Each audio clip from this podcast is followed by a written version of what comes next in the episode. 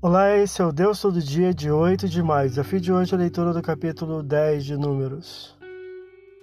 Produzidas com prata batida, sem soldas, engates, nem feitas por fundição, com moldes, para que não houvesse cópias, duas trombetas haveriam de ser confeccionadas para alguns fins.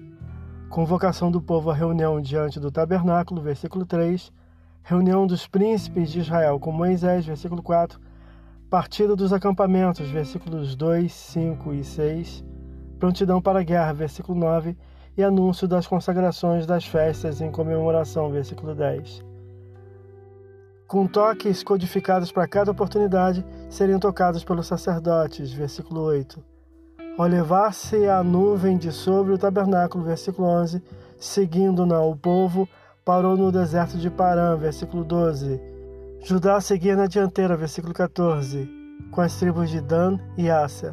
Os levitas, em meio ao povo, levavam os componentes do tabernáculo, versículos 17 e 21. Moisés convida seu cunhado como guia no deslocamento pelo deserto à terra, versículos 29 a 32, o que se evidenciaria desnecessário, pois a arca assumiria essa responsabilidade, versículo 33. A arca ia à frente do povo, com a nuvem sobre eles durante o dia, versículo 33 e 34. Interessante a forma com que Moisés expressa a partida da arca como um levantar do Senhor e o repouso da arca novamente dentro do tabernáculo como um retorno de Deus para o seu povo. Versículo 35 e 36. Esse é o Deus todo dia. Boa leitura que você possa ouvir Deus falar através da sua palavra.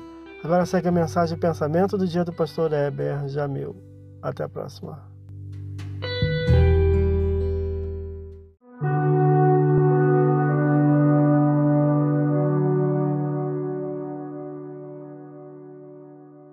Pensamento do dia.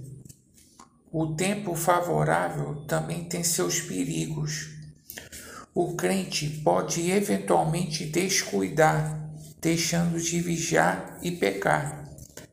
É importante saber viver no tempo da fartura. A questão é que não há território neutro. Em todo o tempo, o servo de Deus enfrenta batalhas espirituais. Vigiai e orai Pastor Heber Jamil, que Deus te abençoe.